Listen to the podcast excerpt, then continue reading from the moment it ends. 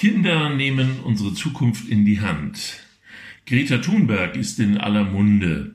Die schwedische Klimaaktivistin ist am 3. Januar 2020 gerade 17 Jahre alt geworden. Die von ihr initiierten Schulstreiks für das Klima sind zur globalen Bewegung Fridays for Future avanciert. Sie erhielt im vergangenen Jahr den alternativen Nobelpreis und wurde vom amerikanischen Magazin Time zur Person of the Year gekürt.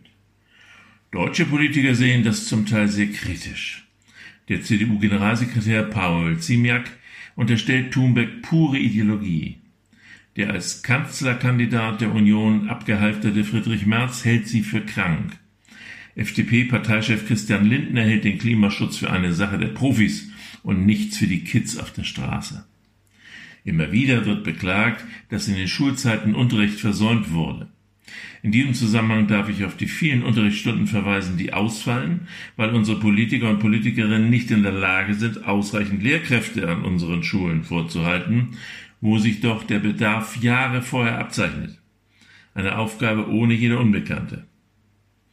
Mit welcher Chutzpe Politiker die seit vielen Jahren die Klimaziele verfehlen und sich die Argumentation der Energiekonzerne zu eigen machen, die Repräsentantin einer Protestbewegung von Hunderttausenden junger Menschen so zu diffamieren versuchen, zeigt überdeutlich die Unbelehrbarkeit dieser Personen und ihre Abhängigkeit von wirtschaftlichen Interessen.